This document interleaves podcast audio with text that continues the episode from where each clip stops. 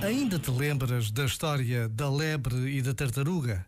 No dia em que resolveram fazer uma corrida, a lebre deitou-se à sombra de uma árvore com a certeza de que seria a primeira a chegar, pela razão evidente de que corria mais depressa do que a tartaruga.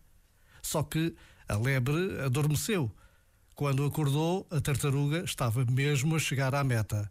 Assim, foi ela, a tartaruga, quem ganhou a corrida.